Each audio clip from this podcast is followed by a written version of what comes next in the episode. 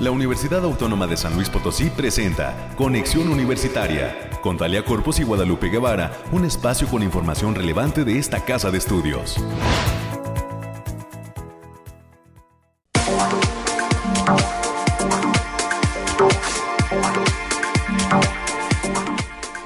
Hola, hola, muy buenos días amigas y amigos de esta frecuencia radial de Radio Universidad.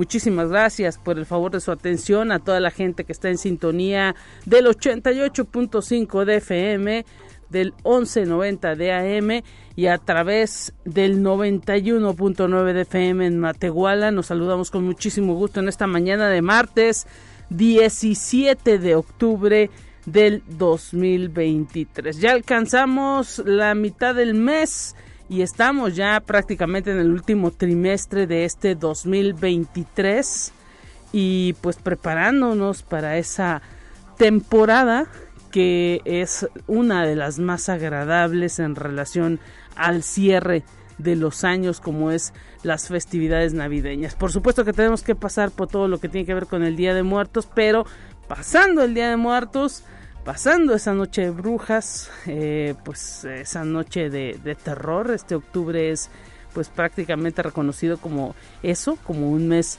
de, miedo, de terror, de espanto. Eh, posteriormente noviembre por el asunto de los muertos y pues se llega a noviembre y prácticamente ya olerá a Navidad, si no es que pues usted ya siente ese olor navideño. Eh, esperemos pues que lo tome eh, con, calma para ir pasando los días poco a poco. Pero se acerca el cierre de este 2023 y pues esperemos que vaya bien con esos propósitos que tenía a principio del año. Esperemos que vaya bien también con esas metas de ahorro que se dieron a principio de año. Y si no, pues es momento también de ir repensando qué podemos cumplir y qué no para el 2024. Porque esto no se acaba y tenemos que renovarnos nosotros mismos. Hoy eh, tendremos un programa muy eh, lleno, muy nutrido de participantes, sobre todo en la cabina. Mire, tenemos un tema que eh, se está tratando desde la Facultad de Ciencias Sociales y Humanidades. Van a llevar a cabo la edición número 16 del Congreso Nacional de Espeleología la USLP va a ser sede a través de la Facultad de Ciencias Sociales y Humanidades. Y bueno, usted dice, ¿qué es esto de espeleología? Bueno, pues es aquellas personas que les gusta eh, escalar montañas, cuevas, entrar a cuevas y pues hacer muchas actividades de escalar y de visitar lugares remotos al aire libre. Más adelante estaremos conociendo las impresiones del maestro Alejandro Rocha, quien es egresado de la licenciatura en Geografía de la Facultad de Ciencias Sociales y Humanidades y de algunos otros invitados que nos van a acompañar del grupo de espeleología Luna Vertical. Más adelante lo tendremos en cabina para que nos den detalle si a usted le gusta este asunto de la espeleología. Vamos a platicar y a tener temas al respecto. También hoy estará con nosotros la licenciada Dulce María del Carmen Alonso Alemán.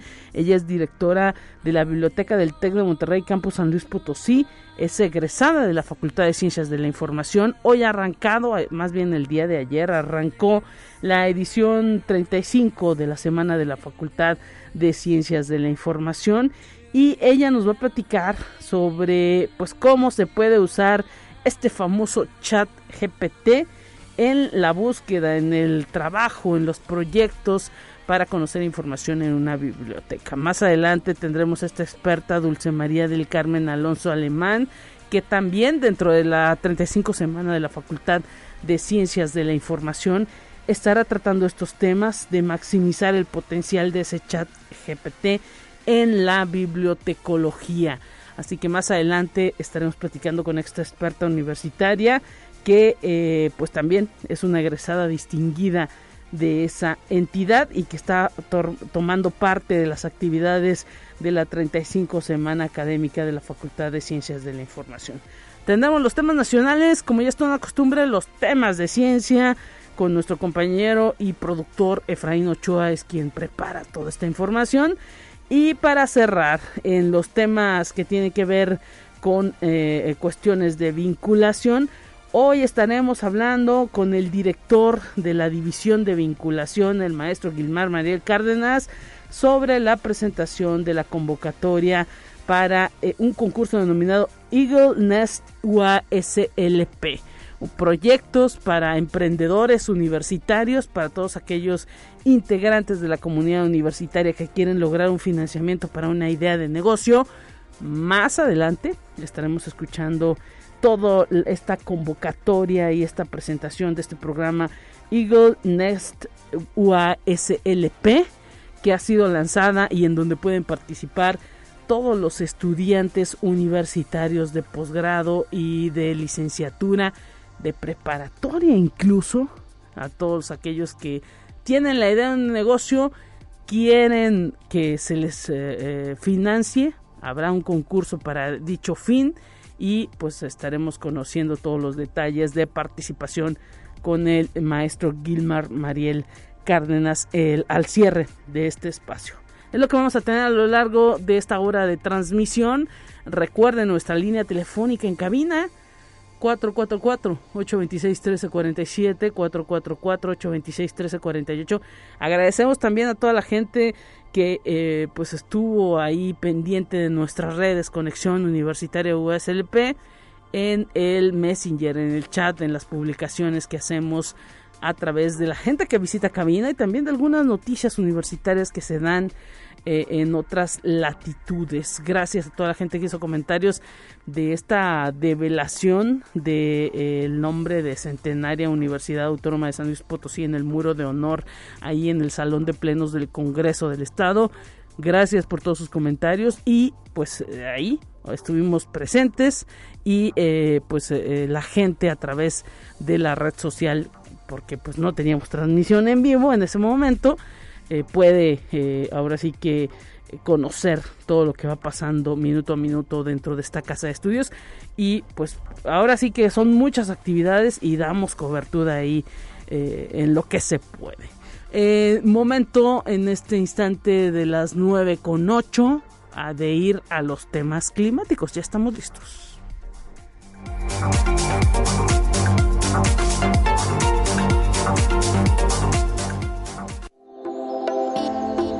aire, frío, lluvia o calor? Despeja tus dudas con el pronóstico del clima. Bueno, pues hoy será un día nublado, al menos así lo marca el termómetro de la cabina de conexión universitaria aquí en San Luis Potosí. Mañana los expertos, los expertos de Bariclim estarán dando cuenta de todo lo que acontece en materia climática ya de forma más certera. Hoy por lo pronto le detallo que eh, estará la temperatura a las 10 de la mañana en 12 grados centígrados. A las 11 de la mañana alcanzaremos los 14 grados centígrados. A las 12 15 grados centígrados, a la 1 16 grados centígrados, a las 2 17 grados centígrados, a las 3 de la tarde 16 grados centígrados, a las 4 21 grados centígrados y a las 5 23 grados centígrados. 23 grados centígrados será la máxima del día de hoy a las 5 de la tarde y bueno, pasaremos a las 6 de la tarde con 12 grados centígrados. Volverá a bajar la temperatura a las 7, 10 grados centígrados. A las 8, 9 grados centígrados. A las 9 de la noche, 7 grados centígrados. Y a las 10 de la noche, 8 grados centígrados. Nuevamente a las 11 de la noche, 7 grados centígrados. Y a la medianoche, 6 grados centígrados. Así que se dejará sentir el frillecito a lo largo de la madrugada de este eh, pues eh, martes tenga precaución, utilice pues ahora sí que eh, chamarras, suéteres y sobre todo a los adultos mayores abríguelos bien, no los exponga a corrientes de aire frío. Hoy hay un nivel de humedad del 87%, el índice V es de 1, es muy bajo y bueno, los vientos están fuertes, provienen del norte y están en 12 kilómetros por hora. El amanecer se dio a las 6:41 de la mañana, hoy hay luna creciente y el atardecer será a las 6 de la tarde con 17 minutos. Ahí están las formas y los temas en cuanto a la temperatura en este eh, martes. Esperemos pues que esté cuidándose del frío en este 17 de octubre y ya mañana los expertos del Bariclim darán prácticamente todo el tema climático en, en todas las regiones de San Luis Potosí. Continuamos con más.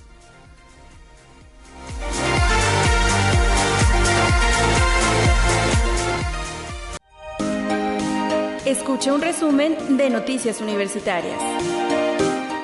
América Reyes, te saludamos con muchísimo gusto. ¿Cómo estás, América? Muy buenos días, Lupita, y para ti y para todos en este martesito que está muy, muy sabroso. Fresco, fresco, fresco. Muy rico, ya se extrañaba muchísimo el, este tipo de temperaturas, pero no por este, no por eso hay que dejar de, de cuidarnos y sobre todo coma, ahora sí que coma frutas y verduras, sobre todo coma mucha guayaba, mandarina y demás por aquello de la de la vitamina C que tanto que tanta falta hace. Así es, empiezan a enfermar los niños de tos, bueno, pues hay que eh, abrigarlos, no hay que dejarlos que se anden por ahí mojando o, o pues enfriando mucho y tener también precaución con los adultos mayores. Así es, y de preferencia si sale de su casa muy temprano, pues llévese su cubrebocas para evitar este que le llegue el aire tan frío por la nariz y se pueda enfermar. Así es. También, bien, bueno, vamos a dar la información, Pita. Y con el lema Transformación Disruptiva en las Ciencias de la Información, fue inaugurada la 35 semana de la Facultad de Ciencias de la Información y que se estará llevando a cabo del 16 al 20 de octubre del presente año para dar inicio con el programa de actividades que incluyen talleres, charlas, conferencias y cursos. Se realizó la conferencia virtual Transformación Disruptiva en Bibliotecas, el potencial de las herramientas herramientas de inteligencia artificial para la gestión de información, la cual fue impartida por el colombiano Santiago Villegas Ceballos. Él es bibliotecario consultor senior en transformación digital y por Cristian Maturana, él es coordinador de innovación y tecnología en la Biblioteca de Santiago de Chile. La declaratoria inaugural de esta semana académica fue presidida por el doctor Alejandro Javier Cermeño Guerra, rector de esta casa de estudios. Y también la Facultad de Ingeniería dio inicio a la 38 Semana de Ingeniería en honor al ingeniero Jaime Francisco Rangel Bandín y que tiene por lema el papel de la inteligencia artificial en la ingeniería del futuro. Este evento comprende ponencias, visitas guiadas, conferencias, charlas y talleres y que va a tener duración hasta el próximo 20 de octubre. Dentro de las actividades de este día, en esos momentos se está llevando a cabo una visita de estudiantes a la planta BMW y a partir también de las 9 de la mañana se está realizando también el 43 seminario entre alumnos, experiencias de prácticas en la industria con estudiantes de las carreras de metalurgia y materiales. Esta actividad es de entrada libre y se va a llevar a cabo en el auditorio de aquella entidad académica. Muchas actividades, Lupita, en todas, Así las, es. En, en todas las facultades también. Y el Centro de Bienestar Familiar hace una atenta invitación a formar parte de los cursos de computación matutinos y vespertinos a partir del, del próximo mes, ya de noviembre, y puedes aprender cómo configurar tu computadora y cuáles son sus diferentes partes, aprender a manejar, a manejar las paqueterías de Office para crear o guardar documentos y a dónde van cuando los guardas, el uso de Internet y así como cuidar la seguridad. Las inscripciones están abiertas y para mayores informes pueden marcar al teléfono 44 48 26 2300, las extensiones 8710 y 8711. Y también la Facultad de Ciencias Sociales y Humanidades, en conjunto con el Colegio de San Luis y con ACID, están llevando a cabo, porque acaba de iniciar ya Lupita, el primer encuentro sufragio y participación ciudadana de las mujeres en México 1923-1953 y que está teniendo lugar en el auditorio de aquella entidad en un horario de las 9 de la mañana y hasta las 2 de la tarde. Esto va a ser de forma presencial y en línea. Este es un evento que recordará las luchas en las que han estado inmersas las mujeres en distintas generaciones.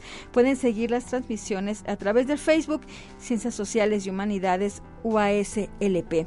Y también la Facultad de Derecho, a través de la licenciatura en Criminología, va a impartir en el aula Magna Félix Fernández la conferencia Seguridad Ciudadana en Funciones Criminológicas, la cual va a estar a cargo del maestro Roberto Hernández Rangel. Él es director del Centro Penitenciario Estatal de San Luis Potosí. La cita es a las 10 de la mañana, con la entrada es completamente libre, así que se anda por aquí para que se dé una, una, una vueltecita que está, está muy cerquita de aquí. Además hay que decir que son temas, pues ahora sí que de punta, ahí en la Facultad de Derecho, en el área de la criminología, siempre será importante conocer de estos centros de reclusión y la manera en que se trabaja de manera coordinada entre diversas autoridades para pues mantener en orden y también para pues estar tratando de reinsertar a toda esa gente que está ahí adentro. Sí, sobre todo el, el tema que es muy importante, lo de la seguridad ciudadana, ¿no? Que de que de repente este habemos o hay gente que, que, se quiere tomar la justicia por su propia mano y demás. Y no, o sea, para que sepan todo lo, todos los, los pros y los contras. De lo que implica estar ahí De lo que implica, exactamente, también. Para Incluso hasta para, conocer cómo, cómo, cómo viven. A veces se hacen algunas visitas y pues también hay que saber qué llevar y qué no llevar cuando vas a esos lugares. Exactamente, así que si tiene oportunidad a las 10 de la mañana en el aula Magna Félix Fernández. Y el Instituto de Investigación y Comunicación Óptica, en conjunto con el Instituto Potosino de Investigación Científica y Tecnológica, el IPICIT, están invitando a la charla del seminario Francisco Mejía Lira, que será impartida por el doctor César Cabrera Córdoba de la Universidad de Hamburgo. Eso va a ser el día de hoy a, las, a la una de la tarde en la biblioteca del ICO. Para mayores informes pueden mandar un correo a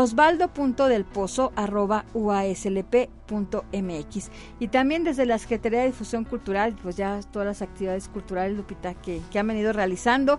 A través de la rondalla universitaria están invitando a la velada musical Lunas de Octubre, un evento especial inspirado en la canción Luna de Octubre del gran Pedro Infante. El programa será completado con temas de autores como Álvaro Carrillo y Armando Manzanero. La cita es el día de mañana, mañana miércoles 18 de octubre, a partir de las 19 horas, aquí en el patio del edificio central. Ya sabe, la entrada es completamente libre y pues si van a estar los días así fresquecitos, pues véngase abrigadito. Y traigas el cubrebocas también por y, si... Y además esta rondalla universitaria siempre, pues ahora sí que atinándole a todo lo que implica pues también ya la, la temporada, ¿no? El, el frillecito, el apapacho, el, cafecito caliente y pues qué mejor que esas eh, pues veladas un tanto románticas también que permiten las, como bien lo dicen ellos, las lunas de octubre. Así es, así que les recordamos el horario, es a las 7 de la noche aquí en el patio del edificio central. Y el programa institucional de promoción a la salud invita a la comunidad de la Coordinación Académica Región Altiplano Oeste, nuestro campus Salinas, a la conferencia Prevención del Cáncer de Mama, la cual se va a llevar a cabo el miércoles 18 de octubre a las 11 de la mañana. Y también la Facultad de Ciencias Sociales y Humanidades va a llevar a cabo este jueves 19 de octubre a las 9 de la mañana la conferencia Amica Date Cuenta, algunas dudas sobre pop y empoderamiento femenino, el cual va a estar a cargo del doctor Rodrigo Bazán Bonfil de la Universidad del Estado de Morelos. La entrada será totalmente libre en el auditorio de aquella entidad académica. Y también la Facultad de Estudios Profesionales de la zona Huasteca, nuestro campus Valles, están invitando a la octava semana de la gastronomía del técnico superior universitario en gastronomía, que se va a llevar a cabo del 23 al 26 de octubre del presente año y que incluye una semana que va a comprender sabores, aromas y experiencias culinarias únicas. No se pueden perder esta oportunidad de aprender, degustar y disfrutar, Lupita. Excelente, hay que irnos preparando para toda esa comida huasteca que estarán realizando aquellos jóvenes en, la licenciatura, en el técnico superior eh, universitario en, gastronomía, ¿verdad? Entonces, pues que, que hay que irnos preparando a ver si nos podemos dar una vueltita a la Huasteca. O que nos lo mande don, licenciado Isaac. abuelito algo. No será mucho pedir. No será mucho pedir. Digo, este, que venga aquí el mensajero si tiene que venir acá. Pues, y de paso. Ah, pues eh, hay saludos a nuestro ingeniero, también maestro de ingeniería taurino, que ah, prepara una comida huasteca Súper de deliciosa. lo mejor el rincón huasteco. Pues no es un, ahora sí que no es un golazo porque pues es parte de la comunidad Es parte de la del comunidad maestro. y ya, la verdad, y quién, y quién no ha ido a comer ahí, está, los, los desayunos, las comidas son deliciosas. Ahí digo, así es que da el antojo huasteco, pues aquí está cerquita, Aquí está, ¿no? más- más no tenemos que viajar hasta unas cuatro horas. Así es, Lupita, y con eso concluimos ya. Muchísimas gracias, América. Pues bueno, si está desayunando, buen provechito. Ay, provechito también. Así es, buen día para todos, cuídese. Hasta luego, América Reyes. Mañana que te vuelvan a escuchar, tenemos más en esta mañana.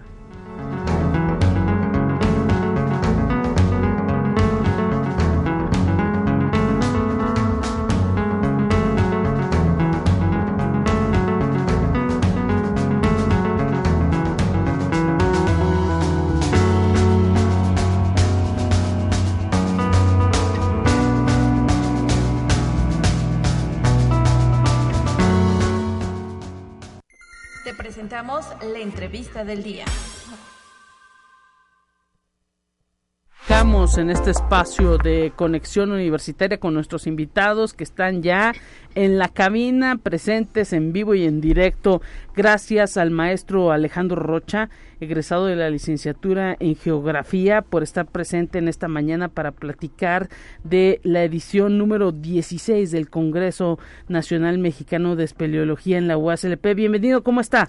Hola, ¿qué tal? Muy bien, muchas gracias por este por el espacio, por la oportunidad y, y pues aquí para dar un poco de promoción al evento. Y también está con nosotros Blanca Araujo. Bienvenida Blanca. Ella nos acompaña del grupo de espeleología Luna Vertical. Bienvenida Blanca, ¿cómo estás? Hola, muchas gracias, muy bien. También aquí agradeciendo el espacio para poder platicar sobre este gran evento que vamos a tener aquí en San Luis. Pues ha causado mucho revuelo, ya en las redes sociales hemos, eh, pues ahora sí que eh, publicado que la Facultad de Ciencias Sociales y Humanidades, entre muchas otras entidades, porque este es un gran esfuerzo, eh, pues eh, conjunto, van a llevar a cabo este congreso a nivel nacional, a nivel México, en materia de espeleología.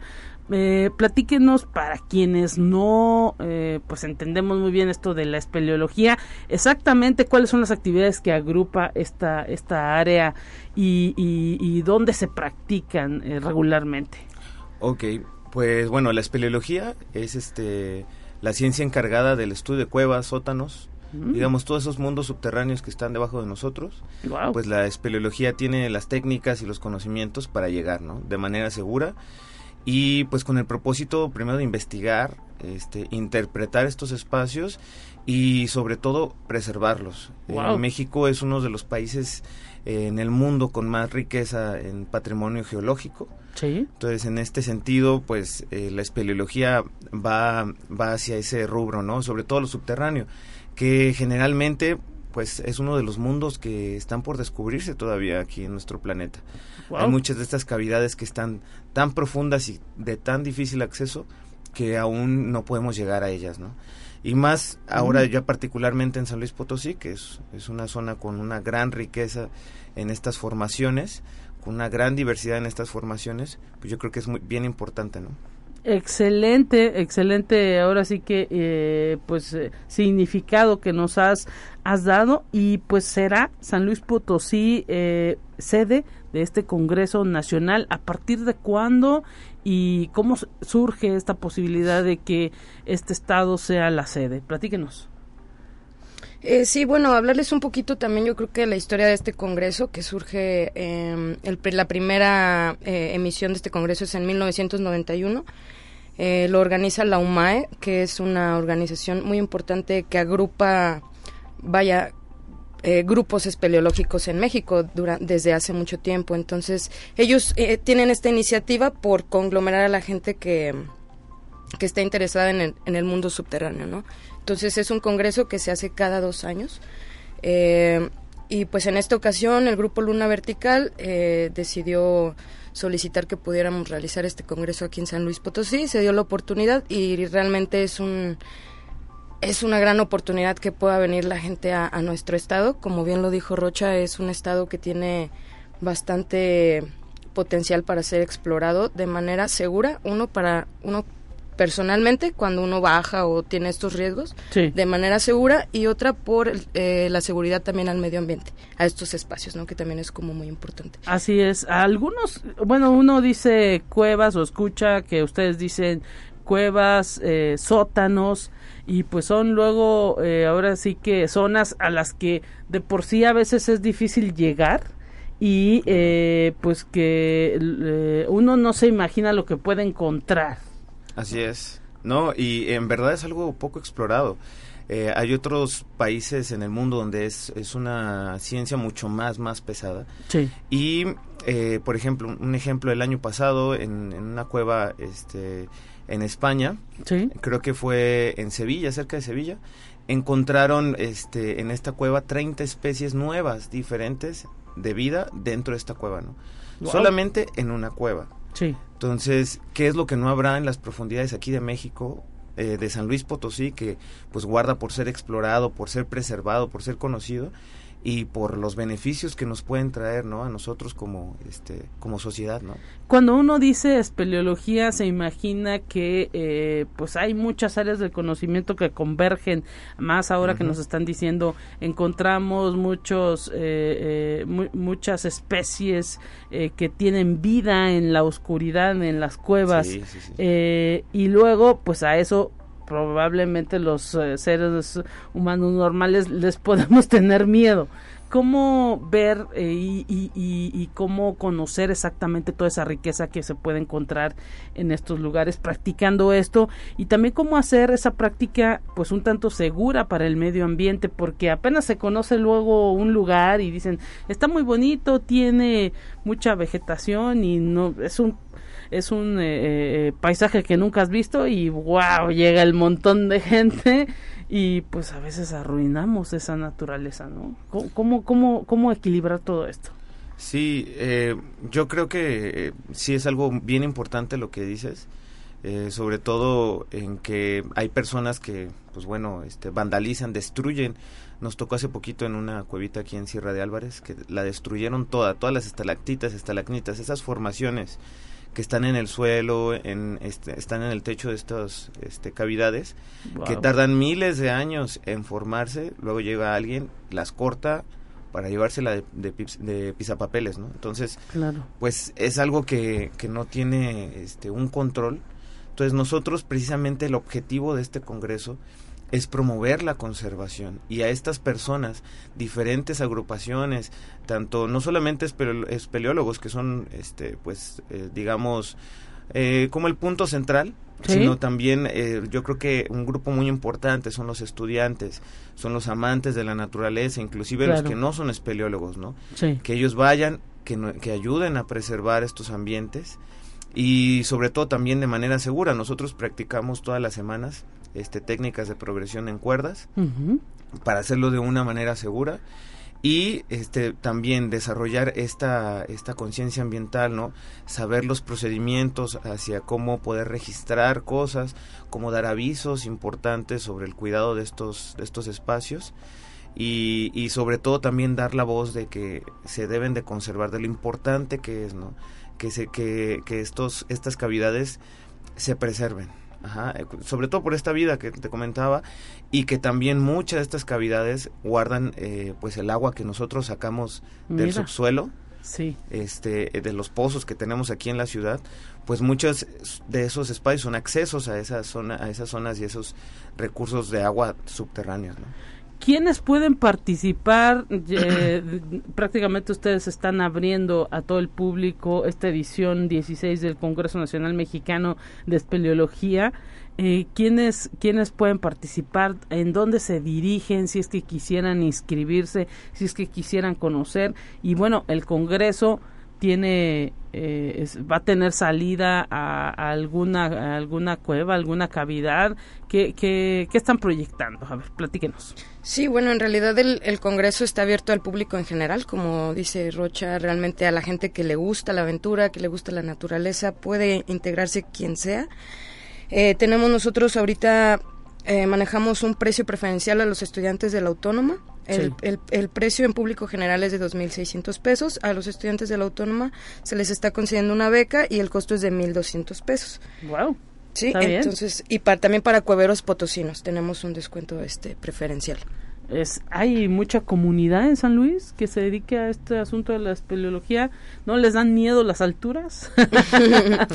pues a lo mejor poquito, pero vale la pena yo creo que sí explorar estos lugares. Fíjate que pues San Luis Potosí ha sido explorado durante bastante tiempo. Yo creo que las primeras como registros que hicieron así exploraciones, no sé, en Gilitla, data de 1979, por ejemplo, y, es conocimiento que, que pues en México desde el siglo XIX se, se empezó a, realizar estas exploraciones, aunque como geográficas, no tanto como espeleológicas, pero sí. había otras actividades que utilizaban este, este tipo de, herramientas, o la Cruz Roja mencionar, ¿no? Por ejemplo, rescates que se hacían antes ah, sin saber de estas técnicas, por ejemplo. Y, suele pasar, ¿no? Que, que, que a veces, pues por accidente o por no traer quizá las herramientas eh, fundamentales y necesarias para poder estar explorando un lugar como esos, pues la gente queda atrapada, ¿no?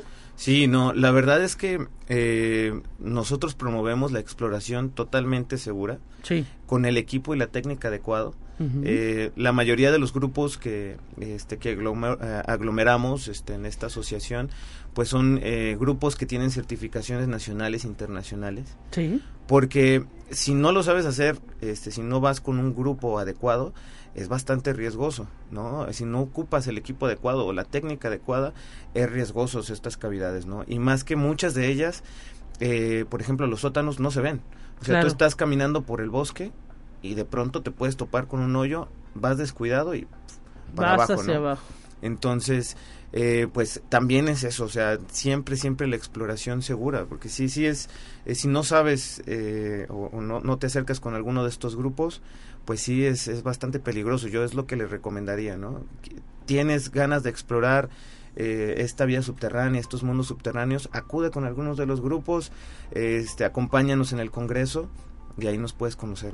Bueno, pues la Facultad de Ciencias Sociales y Humanidades sumándose a esta posibilidad de tener la edición 16 del Congreso Nacional Mexicano de Espeleología en San Luis Potosí. Maestro Alejandro Rocha, egresado de la licenciatura en Geografía.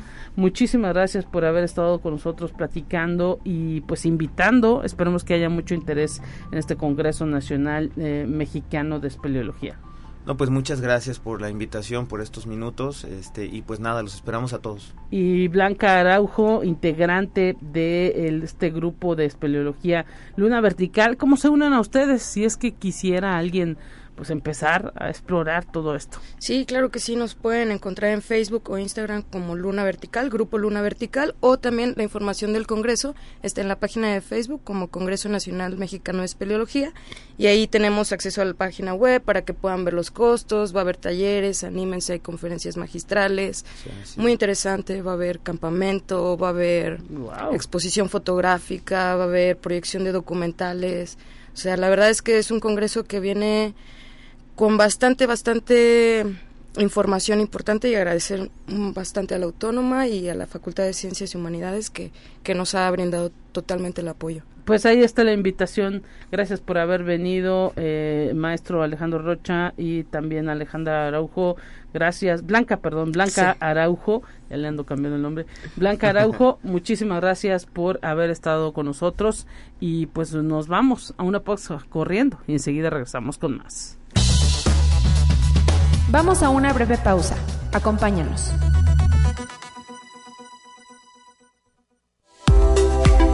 Conexión Universitaria ya regresa con más información. Te presentamos la entrevista del día. De regreso en conexión, continuamos con nuestros amigos que están eh, de visita, amigos y amigas que están de visita en esta cabina a través de Radio Universidad.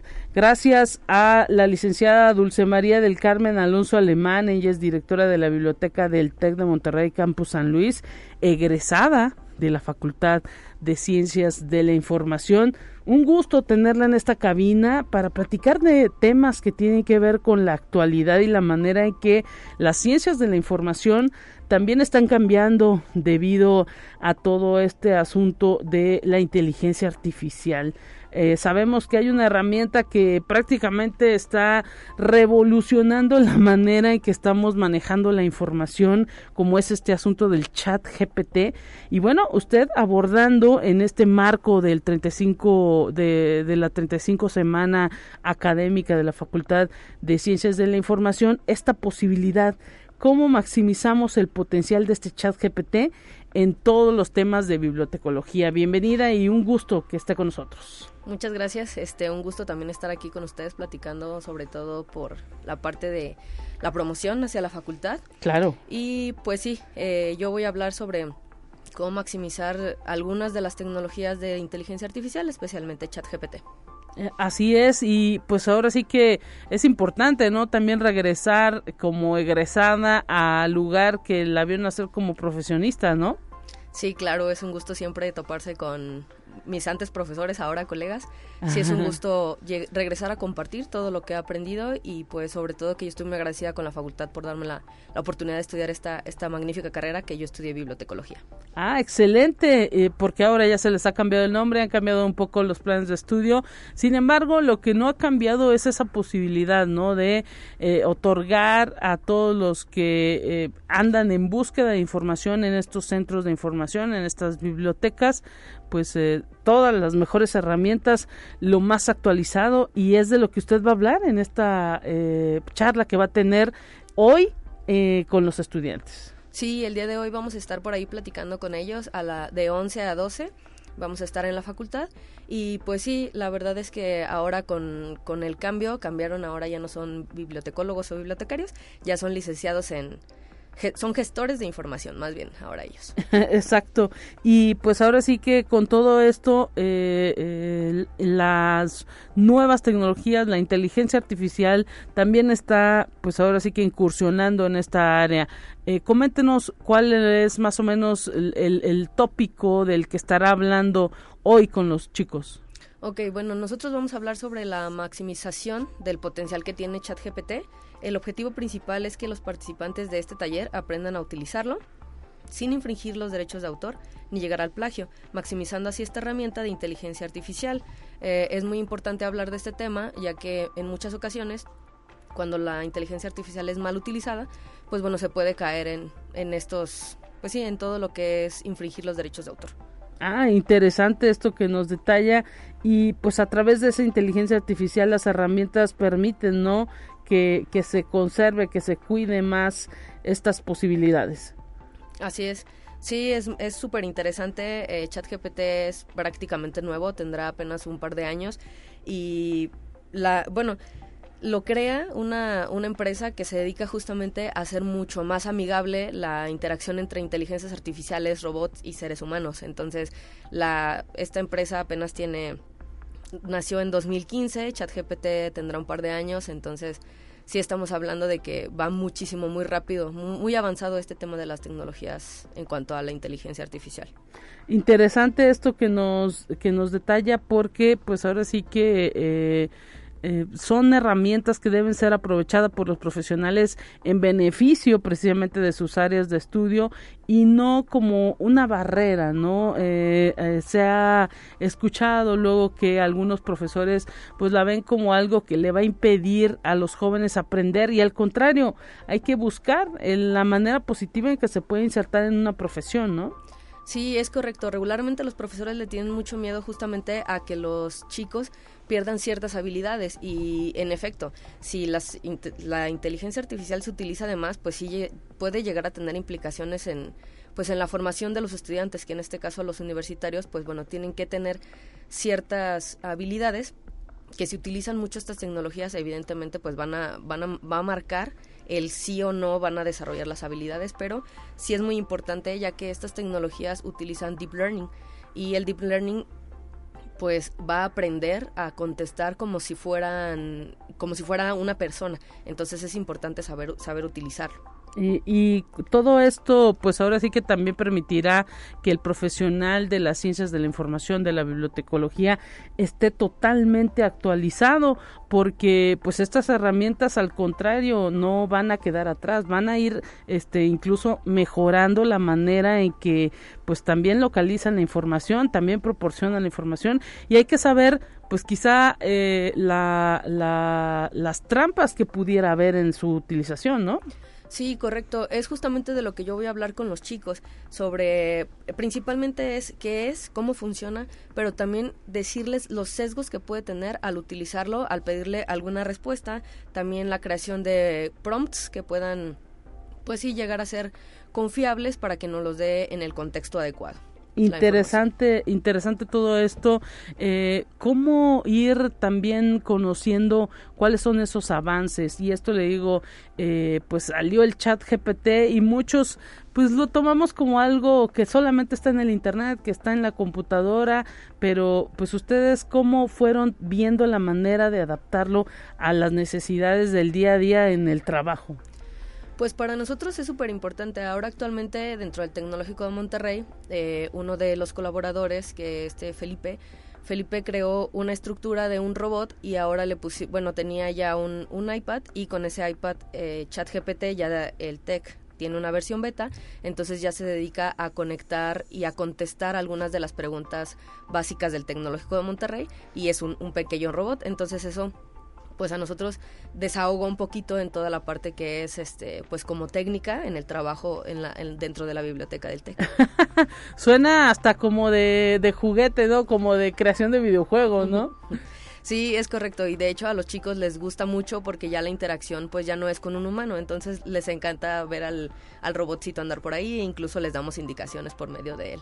Eh, interesantísimo todo esto y pues es también hay que decirlo impulsado por las ganas de los bibliotecarios mismos de pues ofrecer algo distinto no porque pues luego eh, se cae en una cotidianidad no cómo lograr esto o sea cómo mantener ese ímpetu por eh, pues ofrecerle a los usuarios algo mejor pues bueno, creo que como bibliotecarios estamos hechos para eso, estamos hechos para innovar. Entonces, eh, en el Tecnológico de Monterrey casi siempre se ofrecen, ¿no? Se ofrecen este tipo de tecnologías y dentro de la facultad, pues ese es el... Ese, esa es la finalidad que nosotros como bibliotecarios tenemos después de egresar, es como regresar a nuestra facultad para nosotros poderles brindar esas herramientas y pues siempre en pro de la, de la mejor experiencia de los usuarios. Interesantísimo todo esto que nos está detallando porque es de lo que estará platicando la licenciada Dulce María del Carmen Alonso Alemán, directora de la Biblioteca del TEC de Monterrey, Campus San Luis Potosí, egresada de la Facultad de Ciencias de la Información, en su charla que estará otorgando ahí en la Facultad de Ciencias de la Información el día de hoy. ¿A qué hora será esa charla? Es de 11 a 12. O sea, prácticamente sale de aquí corriendo a la facultad para otorgar la charla y pues es entrada libre, ¿no? Sí, es correcto. Digo, actualmente no sé, pero al menos esta plática, sí, de, de 11 a 12, sí, quien, quien se quiera unir, vamos a estar en el laboratorio de computación de ahí de la facultad. Excelente, pues no la entretenemos más, Dulce María del Carmen Alonso Alemán, abordando este tema tan actual como es la maximización del chat GPT en, eh, para ser usado en la bibliotecología. Le queremos agradecer haber venido hasta esta cabina y pues le deseamos mucha suerte en esa charla y que sigan también los éxitos de manera profesional porque siempre será importante que las personas que ya están ejerciendo en el ámbito eh, laboral pues regresen a la universidad, regresen a su facultad y pues den esas, esas, esos tips, esas ideas que están permitiendo avanzar en el ámbito académico a todos los profesionistas. Eh, la experiencia contada pues siempre será muy positiva para los estudiantes que se den el tiempo de escuchar. Esperemos que allá en la Facultad de Ciencias de la Información ya se estén frotando las manos y pues que se preparen para escuchar todo, todas estas posibilidades que da eh, la formación profesional. Sí, muchísimas gracias por la invitación y bueno, a todos los chicos de prepa pues los invitamos a que también vayan a conocer las licenciaturas que brinda la facultad. Así es, hasta que no eh, pues entendemos cómo pues ahora sí que uno mismo puede ir potenciando una profesión pues es cuando pues surgen la, la, necesidad y quizá también la inquietud de estudiarla. Un abrazo, eh, licenciada, y mucho éxito. Muchísimas gracias por la invitación. Saludos a todos. El momento de ir a Información Nacional, ya la tenemos preparada por aquí y regresamos para cerrar en este espacio en conexión. Entérate qué sucede en otras instituciones de educación superior de México. El nivel de peligrosidad que puede traer consigo el progreso de la inteligencia artificial depende en gran medida de los fines para los cuales fue creada y del uso que se le quiera dar. Los riesgos pueden ser tan altos como la capacidad del ser humano de generarse daño. Así lo alertó el investigador de la Facultad de Ciencias de la UNAM, Claudio Nevia Rubio. Conexión Universitaria con la realización de una serie de entrevistas, transmisiones en vivo y la cobertura desde las escalinatas del Teatro Juárez de diversas actividades desde algunas de las sedes, UAM Radio 94.1 FM se suma a la celebración del Festival Internacional Cervantino 2023 que se lleva a cabo en la ciudad de Guanajuato hasta el 29 de octubre. La participación de la radio abierta al tiempo incluye entrevistas con algunos de los organizadores del evento como Mariana Aymerich, titular de la dirección del Festival Internacional Cervantino y Circuitos Culturales, quienes hablarán sobre la programación cultural y educativa de este festival. Conexión Universitaria. La Universidad Autónoma de Nuevo León se sumó a la colecta Hambre Cero NL en coordinación con el gobierno del estado a través de la recolección de alimentos y con aportaciones monetarias. El mes de octubre fue declarado por el Congreso del Estado como el mes de hambre cero. La Universidad Autónoma de Nuevo León, como parte del Consejo Estatal de Hambre Cero, participa desde hace varios años en esta colecta, siendo el auditorio de la Biblioteca Universitaria Raúl Rangel Frías el marco para el arranque de esta actividad que se realiza en todo el estado. Conexión Universitaria. En el marco de la inauguración de la cuarta jornada cultural de la editorial Mini Libros de Sonora, se rindió un emotivo homenaje a la trayectoria de Sofía Yolanda Raya Solís, supervisora de la Biblioteca Fernando Pesqueira del Museo y Biblioteca de la Universidad de Sonora. Sofía Rayas ha desempeñado una extraordinaria labor en el fomento de la lectura y la escritura a favor de la niñez y juventud sonorense. El gesto del homenaje a la trayectoria editorial de Raya Solís se debe también a la buena disposición que junto con su equipo de trabajo siempre tiene y al fomento de la lectura y la escritura.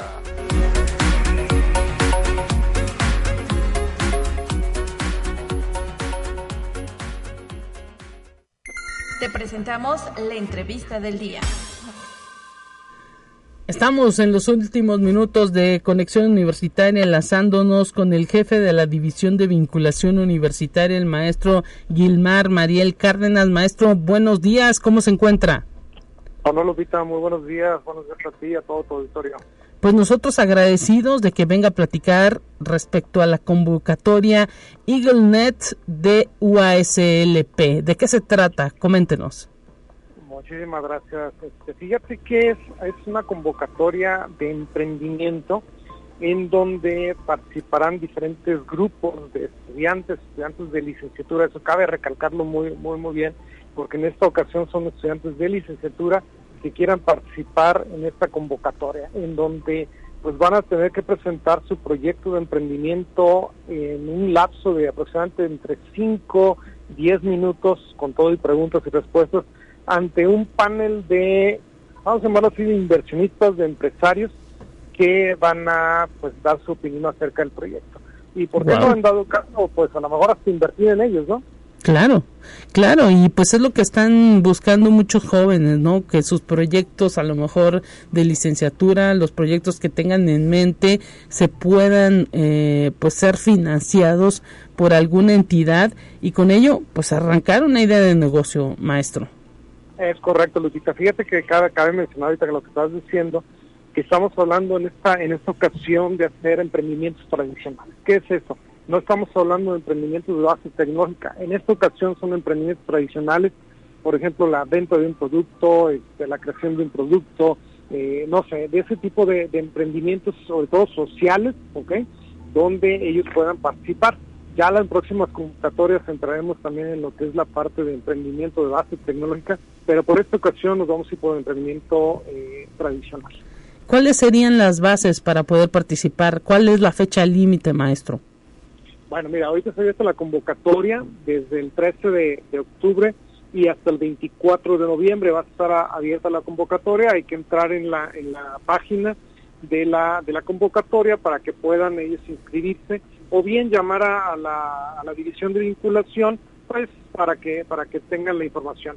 Eso lo estamos operando también a través de toda la red de emprendimiento que tenemos en todas las, en todas las entidades académicas, en los institutos, eh, para pues que ellos puedan acercarse mucho más fácilmente. A lo mejor no puedes ir a la división de vinculación, pero bueno, tienes una persona de emprendimiento en tu facultad o en tu eh, instituto donde pueden este, pues acercarse con ellos, pedirles todos los uh, todos los datos de la convocatoria para que ellos puedan entrar. Bien importante, cuando están ingresando o quieren ingresar a la convocatoria, sí tiene que traer el aval de su director de la facultad, tiene que traer el aval de la uh, coordinación de emprendimiento de su facultad. Eso es muy importante porque bueno, este uno de los términos es que cada entidad pues va a seleccionar a su equipo que lo va a representar dentro de la final que sería en diciembre y en competencia con todas las demás entidades de la universidad.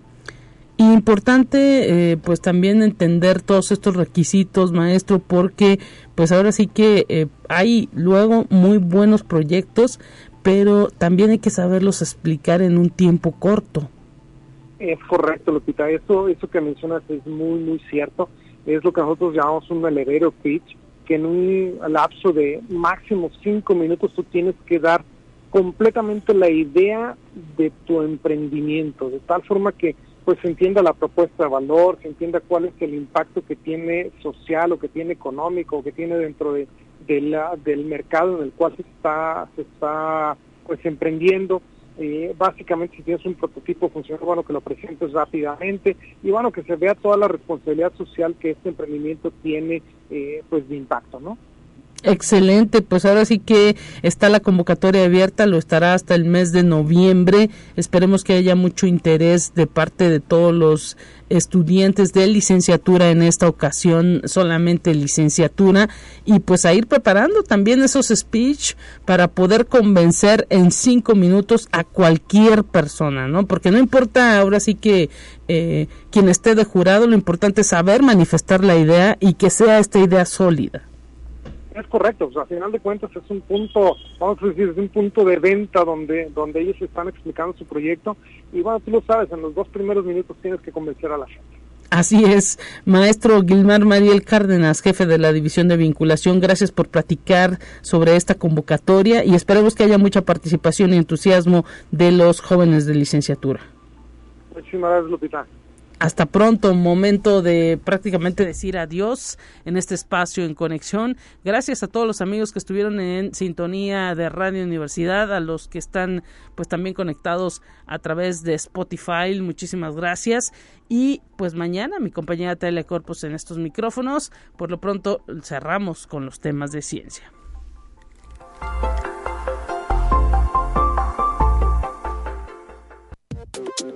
Así avanza la ciencia en el mundo. Descubre investigaciones y hallazgos que hoy son noticia.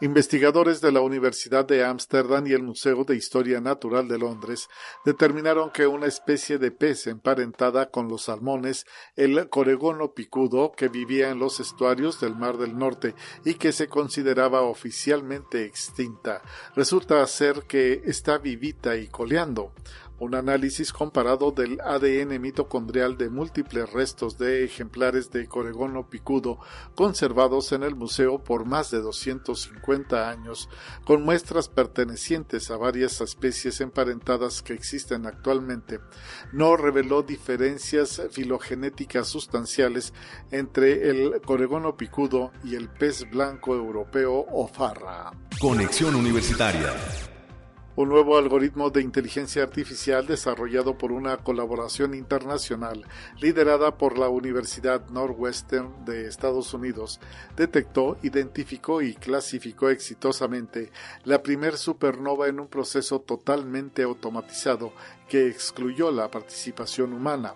La herramienta de aprendizaje automático, denominada BOT para encuestas transitorias brillante, fue previamente entrenada con más de 1.400.000 imágenes históricas de 16.000 fuentes astronómicas. Conexión Universitaria un nuevo análisis de los restos de las víctimas de la pandemia de gripe de 1918, que se cobró la vida de unas 50 millones de personas en todo el mundo, ha arrojado una nueva luz sobre quienes corren más riesgo de morir en el caso de contraer el virus.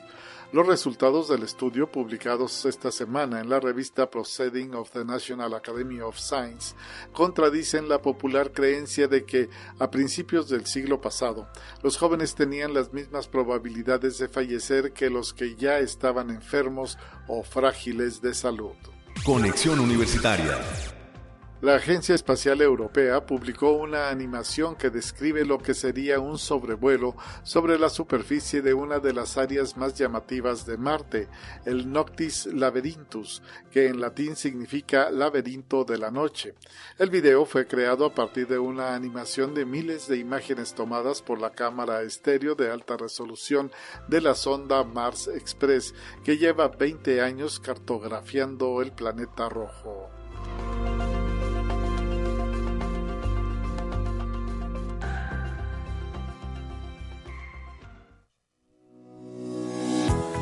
La Universidad Autónoma de San Luis Potosí presentó Conexión Universitaria con Talia Corpus y Guadalupe Guevara.